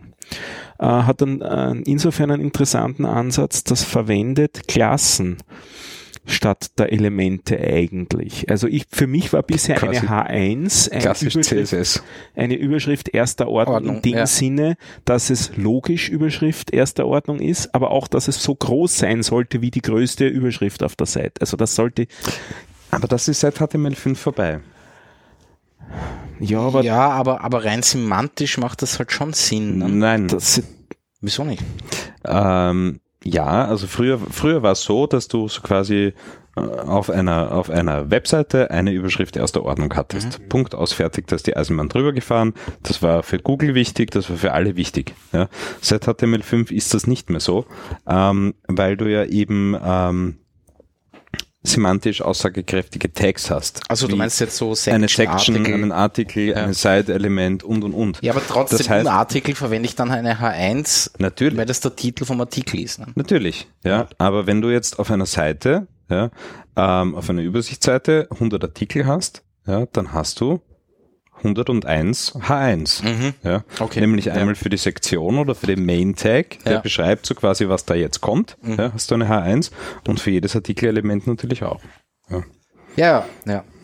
tja, Also das ist, Und da schreibst dann eben als Klasse noch dazu Title und dann schreibst noch dazu äh, irgendwas mit eins, weil das ist die erste Ordnung. Ah, wirklich? Und solange du die nicht dazu schreibst, wenn du eine normale HTML-Seite sozusagen da beinhart reinwirfst, Alles in Alles- Textwurst, oder was? alles, nein, es ist schon richtig Okay. angeordnet auf der Seite, nicht? weil die, die Elemente gibt's ja weiterhin, aber es ist alles in der identen Schrift Ja, das meinte ich und damit. in der identen Schriftgröße. Wirklich? Der, der erste Moment ist schon, hu, was ist da jetzt passiert mit meiner Furchtbar. Seite? Furchtbar. Also ich, ich, ich, ich, es hat einen riesen Trend gegeben ähm, mit, mit, mit CSS ähm, bei Frontends, den gibt es bis heute. Das ist so quasi das Normalized CSS. Ja? Dass du so quasi ähm, Alles ist gleichberechtigt. Genau, du bügelst einmal Ja. über alles drüber, jedes CSS, das der Browser so quasi normal machen würde, out of the box, ähm, das normalisierst du. Ich habe das nie verstanden, mir war das immer zu blöd, ja, habe das bis jetzt noch nie eingesetzt. Wirklich nicht. Nein, überhaupt nicht, Okay. weil der Browser tut schon, der macht schon. Ja. Aber es machen halt alle ein bisschen anders. Das ist dann immer das Problem. ne? Na, ja, aber in Wahrheit nicht. Nein. In Wahrheit nicht. Ich, also ich habe heute Ja, ja, überhaupt kein kein Problem mehr Problem, damit. ja. Ich schreibe dir ein CSS-File ja, ähm, und schaue mir das zum ersten Mal dann in drei Browsern an und es ist überall ident. Hm. Ja. Eh. Natürlich, du lernst mit der Zeit so die Feinheiten, die, die, die, die, die äh, Dinge, die du machen darfst und nicht, Nicht machen mehr. darfst, die, die, die gehen irgendwann einmal quasi über und die machst du ganz automatisch, aber also Hm. normalize, mm, mm. Ja. Und ich eines jetzt werfe nicht. ich noch in den Ring. Also das war eben das Extrem. Du musst bei jedem Element eine Klasse dazu schreiben. Das ist heftig, ja. Das finde ich auch. Oder mehrere Klassen sogar. Ja. Und das andere Extrem ist Sakura. Das ist ein noch, noch kleineres Framework. Das Pulma ist schon gedacht für große Webseiten und so weiter. Da kannst du ziemlich alles machen, was du mit Bootstrap auch machen konntest. Sakura ist für weniger Ansatz. Das ist eher so die Idee, wie machen wir schnell für die Oma jetzt eine Webseite, sodass die möglichst Okay. wenig und so weiter und die soll nur HTML lernen können. Das heißt, das ist der umgekehrte Ansatz. Du verwendest gar keine Klassen, sondern die stylen wirklich die Elemente. Mhm. Und es schaut überraschend gut aus danach. Okay. Also es ist ein kleines CSS, was du eben Aber das ist eher. Ulis, Ulis Ansatz. Jein, jein. Ähm, ich mache extrem, ich mache extrem viel über Elementformatierungen. Mhm. Ähm, und äh, um so quasi die richtigen Dinge überhaupt äh, zu erwischen, also die richtigen großen Elemente wie eben einen Artikel, ähm, gehe ich äh, so quasi über den über das Element und über Datenattribute. Okay. Ja. Wirklich? Ja. Die spiegeln sich dann so quasi bis ins Backend, bis in die Datenbank. Äh, Ach so, okay. sind die sind wirklich echte Datenattribute. Ja. also keine Ahnung, ein Artikel, der irgendwie, keine Ahnung, ein Meinungsartikel zum Beispiel, ja. eine bestimmte Artikelform. Mhm. Ja, das geht dann bis als Datenattribut ins Frontend und so Okay. erwische ich den. Okay. Ja, so so wird selektiert. Okay. Aber das sollte doch eigentlich ein Web-Component sein.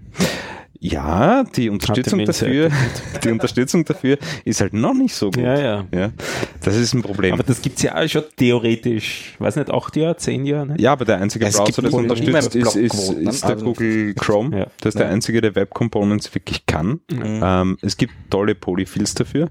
Ähm, aber du kannst das noch nicht durchargumentieren bei großen Seiten. Mhm. Das ist schwierig. Ja, ich bin gerade wieder dran, es zu, zu argumentieren für Teilbereiche. Ähm, aber dass du sagst wirklich, ähm, jedes Element, das du auslieferst auf der Seite, ist ein Web Component und es gibt ein Polyfill dazu. Ja. Das ist schon ein Problem. Ja. Das geht noch nicht. Aber noch einmal, um auf Grid zurückzukommen, äh, einsetzen, verwenden. Geht los. Ja? Ja, Ist das definitiv. wirklich schon so? Okay. Es ist voll da. Ja. Mhm. Du hast in allen aktuellen und vor, vor, Vorversionen von Edge, von Chrome, von Firefox, von Opera vollen Support, Mhm. ohne große Bugs, ohne irgendwas. Okay. Ähm, das Großartige ist, dein CSS-File fürs Layout äh, schrumpft um ein paar hundert Prozent. Mhm. Ja, also du kannst wirklich mit, mit ein paar Zeilen kannst du komplette Layouts bauen, ähm, die responsive sind. Ähm, Du kannst die Seite in jedem Breakpoint komplett umdrehen, wie du möchtest. Ähm, wirklich, wirklich, wirklich spannend. Mhm. Ja. Cool.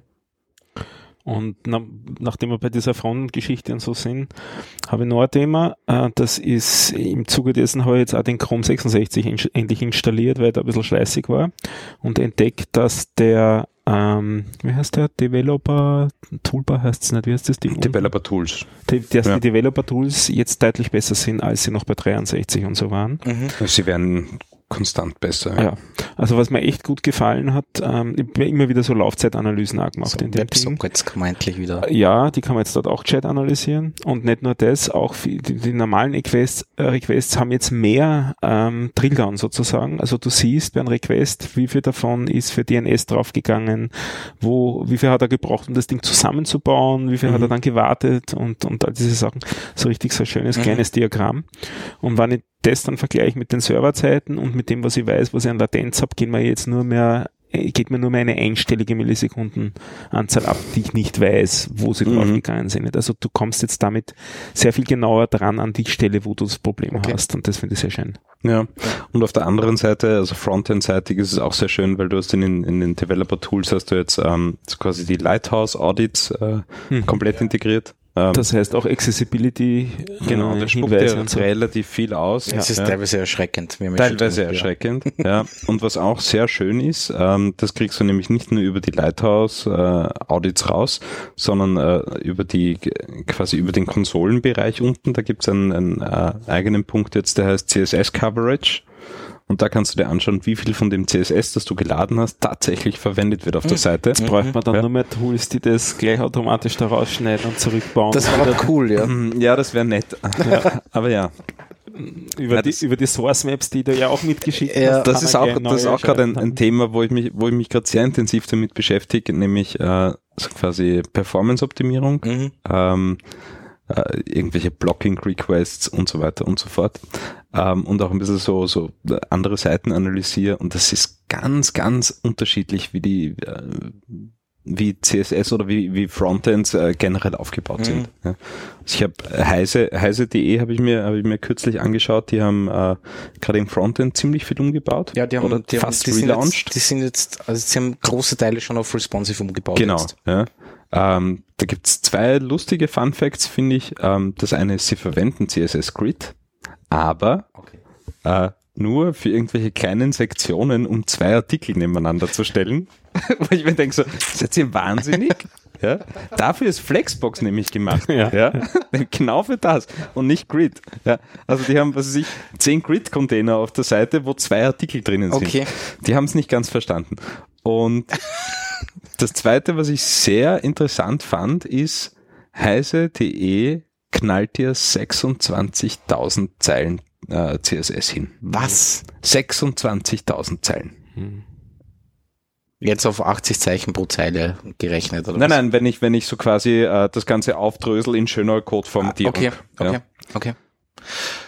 Ja. Das macht er jetzt auch standardmäßig, also du kannst sagen Prettify. ja, Genau, also ja. Prettified 26.000 Zeilen. ja.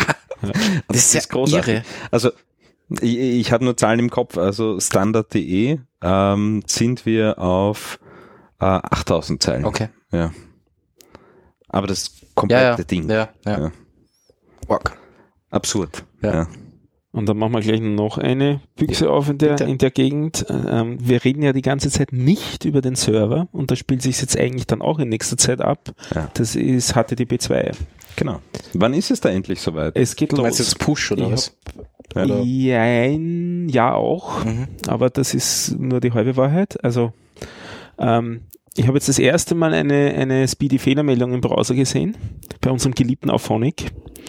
Das ist ganz lustig, da kriege ich beim Upload äh, eine Fehlermeldung, wenn ich es im Chrome mache, reproduzierbar. Im Firefox funktioniert es prima. Wirklich? Also ich glaube, da sind wir gerade an Chrome-Bug auf der Spur. okay. Da sind wir ein bisschen am Debuggen gerade. Äh, aber der hat offensichtlich Speedy im Einsatz. Mhm. Ähm, aber das ist nur so eine Randnotiz. Ähm, wo ich mir es jetzt genauer anschaue, ist äh, rund um mein Elixir Framework, Framework Mhm. was relativ viel über WebSockets macht, eben das Web Messaging, wo ja dann die Idee wäre, dass man das los würde. Ja, Ach so, ja. ja. aber leider nein. Also mit der nächsten Elixir-Version äh, wird der nächste äh, Webserver unterstützt, der dann, äh, der heißt Cowboy, der hat Version 2 und der wird HTTP 2 können, nutzt aber alles nichts, weil es die Browser nicht können. Mhm. Das heißt, äh, jetzt gibt's die ersten, die spaßeshalber sich irgendwelche Desktop-Apps bauen, um auszuprobieren, ob das dann alles gehen wird. Was? Wirklich? Ja. Das ist aber cool. Und, und auf die Art und Weise den Server testen, mhm. weil die Browser das nicht testen können. aber der Chrome unterstützt HTTP 2 noch nicht? Äh, nicht alles, was notwendig ist, Mhm. was ich so eben daraus gelesen Okay, habe. Dieses Server-Push funktioniert, wobei das wird auch so implementiert werden, dass ähm, ähm, man weiterhin die Sachen in den Browser, also in den, in den Quellcode reinschreiben muss. Und es ist aber so, dass der das eben erkennt, dass das schon vom Server gepusht Kommt worden und ist und ist. dann nicht nochmal geladen wird. Okay. Also es ist sozusagen, ähm, es ist eine Art internes Checken, ob das die, ob die Sachen schon da sind. Mhm. Also die, die, die Assets werden sie ausliefern über die Ja, da Geschichte. brauchst du es ja als Fallback, ne? ja, Das aber es ja. die Websockets werden sie noch nicht ablösen können. Mhm. Also die Hoffnung ist noch um, ist noch nicht, äh, nicht, noch, noch nicht realisiert in der nächsten Version. Okay.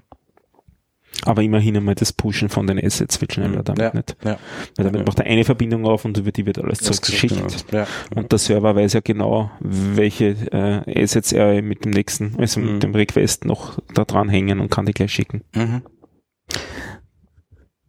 Wenn ich einmal, wenn, wenn ihr mal ein Loch habt, schaut sich mal die Seite welt.de an. Mhm. Nachrichtenportal aus Mhm. Deutschland. Ähm, äh, die haben wir gerade intensiv analysiert. Ähm, die verwenden quasi jeden Trick, den es gibt, um schnell daherzukommen. Okay. Das ist unfassbar, wie schnell die ausliefern. Ja. Ja, das ist unfassbar. Mhm. Die sind, sind wirklich gut. Also äh, natürlich einige absurde Dinge haben sie drinnen, wie zum Beispiel, äh, sie haben äh, ihre Grafiken äh, kommen nicht quasi über einen Request daher, sondern sind alles SVGs, die im Markup stehen. Ja, und die haben auf der Startseite, glaube ich, 160, 130 äh, SVGs im Markup. Okay. Ja, beinhart, es ist ihnen komplett wurscht. Mhm. Äh, sie haben auch, äh, glaube ich, 4.000 oder 6.000 Zeilen CSS direkt im Markup drinnen. Okay. Ja. Ähm, und, und, und. Ja. Verwenden äh, äh, beim, beim CSS-Laden solche Attribute wie rel preload, um das Mhm. CSS quasi äh, weiter nach vorzukriegen von der, von der äh, Reihenfolge äh, des Ladens. Äh, sehr spannend. Mhm. Also Welt.de, die ist Okay. ja so da. Ich frage mich immer, sollte man auf den ersten Request optimieren oder auf die ganze Experience? Das ist immer die Frage. Ne? Es ist die Frage und es ist die Frage, wie weit hackst du es hin, dass du schnell bist? Ja. ja. Ähm, wie lang haltet das? Ja. Äh, ist es mit HTTP2, kannst du dann deine komplette Website wieder komplett umbauen? Ja, ja. Ja. Ja, aber da geht es Ähm, auch viel um Backend. Ne? Wie, inwieweit ist mein wie schnell ist das Backend? äh, potent, äh, Ja. das auch so wirklich zu nutzen? Ne? Ja. Weil wenn ich dann ewig brauche, um einen neuen Artikel online zu bringen, Klar, aber wenn du jetzt ein brutal Also- schnelles Backend hast, dann scheitert's heute bei fast allen Seiten nur noch am Frontend. ja, Ja. nein, das eh, das eh, das eh. Ja. Und da ist halt das Extremste, die extremsten ist, sind natürlich äh, Google AMP, Ja, Ja. ja. die das Na gut, die haben HTML beschnitten. Ne? Genau, ja, die einfach so restriktiv sind, äh, damit sie noch, noch, noch, noch schneller werden, ja, und dann sogar noch einen Schritt weitergehen und sagen, wir wollen auch ähm, so quasi bei der Experience, nämlich beim Artikel lesen, Lesen, wollen wir ja. sauschnell sein. Ja. Und da machen sie auch absurde Dinge. Mhm. Also äh, zum Beispiel ja, äh, Elemente, die ähm, das CSS-Attribut Position Fixed haben. Ja? Kennt man, um irgendwas zu Mhm. fixieren in der UI. Ja? Ähm, diese Elemente nehmen sie raus aus dem Markup und stellen sie nach dem Body Tag wieder rein, Mhm. ähm, weil das besser performt auf iPhones. Ah, das ist der Grund, oder was? Beinhart. Okay. Ja, Ja. ja. Ich meine, ich habe auf der IT-Keller-Seite mittlerweile auch Sachen nach dem Bodytag drinnen stehen. Wenn man das zwischen leid. Body und HTML zu. Ja, genau. Body zu? Body zu und dann steht's, glaube ich, ich müsste jetzt nachschauen, aber ich, es war so. Also das ne? kenne ich bis jetzt nur von Google Äh, Amp. warte, ja, und die das eben aus, aus, aus Performance-Gründen ähm, scrollen und so weiter ähm, machen. Ja, Also ich die habe sind da da, super hacky unterwegs. Ähm, nein, ich habe es nach dem HTML drinnen stehen sogar. Nach HTML. Sehr gut. Naja, gut. Nämlich äh, zwei CSS-Dinge. Einmal das CSS für den Player und einmal von Awesome. Und das, und das ladet er auch. Und Ja, das ist kein das Problem. lädt er. Ja. Ja, das saniert ja alles, ja. Aber dann kannst du den HTML-Tag eigentlich auch weglassen, nicht? Also, wenn er dir eh wurscht ist. Was ist denn? Nein, nein, das funktioniert. Ja, ja. Na, du, du brauchst ihn auch gar nicht zumachen. Egal. Ach so, ja, ja, stimmt. Aber ja, Wieder 8 Bytes gespart oder das so. hat mir. Das Äh, ist die Frage, wie sich das aufs, aufs Painting auswirkt. Ist das egal? na, Glaub schon. das ist eine gute Frage. Das weiß ich nämlich auch nicht. Bin ich mir nicht so sicher. Ja, weil es kann durchaus sein, wenn der Dass er HTML-Text noch nicht korrigiert. zu ist, dass er, dass er dann trotzdem drauf wartet, Mhm. obwohl er die Seite schon rendern könnte. Keine Ahnung, das ist jetzt nur Spekulation. Mhm. Aber ich glaube, ich habe das von Lighthouse oder von irgendeiner Okay. Google-Empfehlungsseite. Ich habe es jetzt bei manchen Seiten äh, so gemacht, also ich diese diese äh, Datenschutzsachen, die habe ich alle in Markup äh, in Markdown geschrieben, weil ich ja sehr viel so Jekyll-Seiten verwende Mhm. und habe aber manche Seiten Rail-Seiten, das heißt, dann bräuchte ich eigentlich HTML und ich habe aber keine Lust gehabt, das in HTML zuerst umzukonvertieren, vor allem wenn ich mal was ändere, muss ich dann immer diesen Das ist HTML ein Plugin, um Markdown zu Jetzt habe ich konvertieren, einfach was? ein JavaScript Skript eingeschmissen. eingebettet, Genau. liefer Markdown aus, Diese faulen Entwickler. Ah, ich habe Ja. einfach ein PDF. aber es ist echt schnell.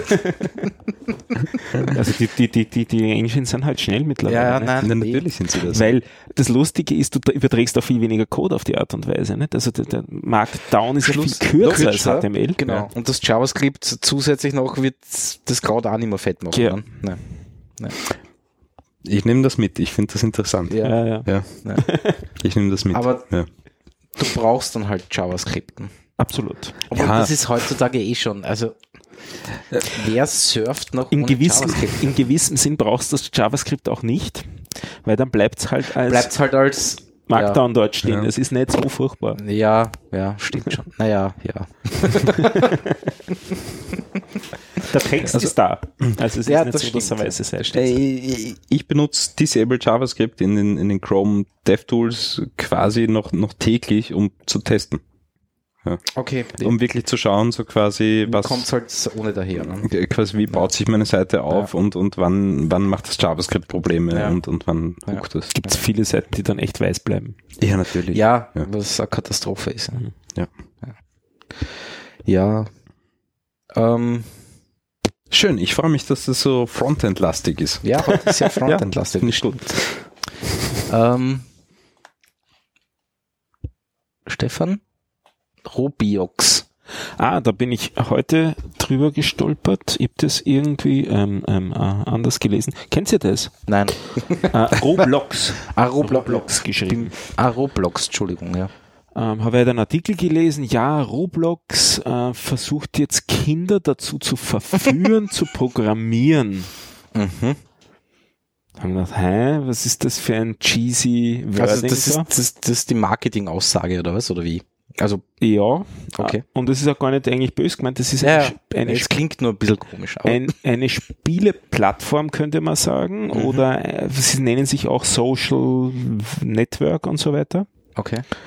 Ähm, angefangen hat das Ganze gemäß ihrem eigenen Video mit einem rechteckigen Kastel, wo sie eine Physics-Engine drumherum gebaut haben, so dass sie Physik zum Mhm. Simulieren begonnen haben und ausgeartet ist das dann in einer 3D-Spieleplattform wo es, ähm, was ursprünglich gedacht war halt, dass halt Leute, die nicht so viel programmieren, äh, Programmiererfahrung haben, auch programmieren können. In weiterer Folge, die dann auch das ran, äh, eben über ihre Plattform da veröffentlichen müssen. Natürlich hast du da gewisse Okay. Bindung da dann dran. Aber ist Das- das, browserbasiert oder, oder, oder? Das weiß ich nicht einmal. Okay.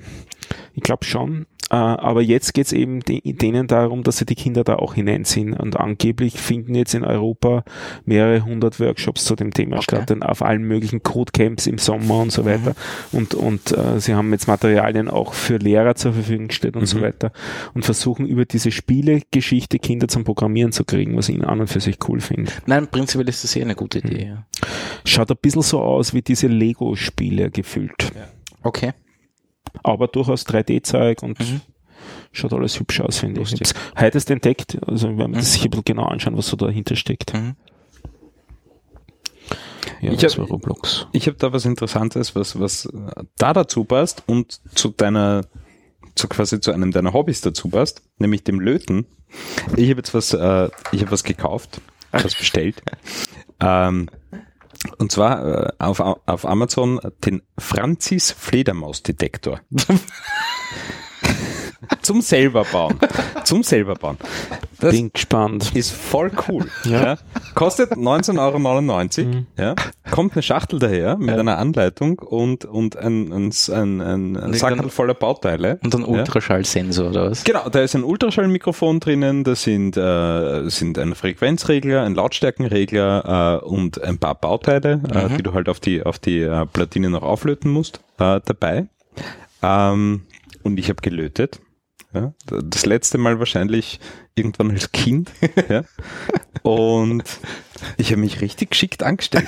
Wirklich? Ja. So die erste, die erste Lötstelle war scheiße. Ja. Aber dann, Die war richtig scheiße. so wie beim Radfahren, das verlernt man genau. ganz. Ja. Dann, dann habe ich es halt nochmal warm gemacht, dann habe ich so eine, wie heißt das, Lötpumpe? Ja. Ja, ist, ja. Zack, einmal. Ja. Du, und dann ist das ratzfatz gegangen, ja, das Ding war in einer halben Stunde durch, ja, pipi feine Lötstellen und ich habe einen Fledermausdetektor. Was, mit dem kannst du dann herum, Genau. Also- Also, du stellst dich quasi, das Schöne ist bei uns im Hof, bei der Wohnung, äh, gibt es viele Fledermäuse. Mhm. Also da ist jede Nacht kreisen dort einfach, keine Ahnung, 10 bis 20 Fledermäuse und, und, und, und fangen. Und das Zeug funktioniert richtig gut. also du hörst das dann wirklich wie Ja, die, also das, das übersetzte quasi die, die Ultraschallsignale einer Fledermaus ähm, auf hörbares, äh, ja, okay. äh, auf hörbare Geräusche. Also hat einen Lautsprecher drinnen, ja, und du kannst das wirklich in einen riesen Hof reinhalten und du hörst, Wirklich? ja, ganz laut. Ja. Cool. Und die Fledermäuse, also wenn sie näher kommen, werden sie natürlich viel, viel lauter. Lauter, ja. Äh, und ich habe dann ein bisschen nachgelesen, also äh, Fledermauskenner und Experten, die können äh, so quasi mit diesen, mit diesen übersetzten Ultraschallgeräusch, können sie dir ganz genau sagen, welche Art das ist. Wirklich? Ja. Stoßen alle unterschiedliche äh, Okay. quasi Töne aus. Mhm. Ja. Und lustiges Projekt. Also jeder, der irgendwie Fledermäuse in der Umgebung hat. ist nochmal Franzi? Franzis Fledermausdetektor. Und das Coole ist, der Franzi, ja, ähm, der das macht, der hat irgendwie auch andere Sachen. Das Der hat, große Firma. äh, der hat den Franzi Ah, du Gewitter. kennst das oder was? Das ist ein Verlagshaus. Ah, Ja, Ja. da gibt's den Franzis. Franzis Gewitterwarner Okay. und den Franzi Metalldetektor und, und, und. okay. Ja, also gibt's echt coole, coole Bausätze. Ja. Und das Schöne ist halt wirklich um wenig Geld. Ja, Mhm. weil du, ich habe mir gedacht, das ist quasi, ich mach den Kindern eine Freude und kaufe einen Fledermausdetektor fix fertig. Da legst du gleich mal 100, 150 Euro ab. Ja, ähm, aber eben die Alternative, die genauso Mhm. gut funktioniert und sogar noch die Löt-Experience Mhm. quasi mitbringt, äh, um 19 Euro, super Sache. Super, ja. Ja, ich habe Super. gelötet. Super. Ich habe auch noch ein paar Bausätze zu Hause. Ja, I'll keep you updated. Sehr gut. super. Äh, ich wollte noch eins sagen. Ähm, Stefan und ich haben jetzt wieder Of Code Stimmt. mehr oder weniger, also Ja. neu gestartet, stimmt nicht, aber halt, es geht weiter. Und äh, abgesehen von dem Nanto Tetris, ähm, hast du beim letzten Mal den Podcast äh, Machine Learning Guide erwähnt. Mhm. Da bin ich mittlerweile bei Folge 9 oder 10, ich weiß es jetzt nicht. Und ich kann das wirklich nur empfehlen.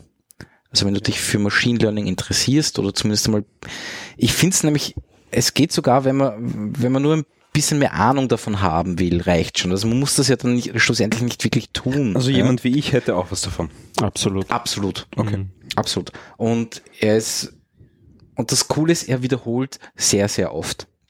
Und das sehr eindringlich, aber nicht unangenehm.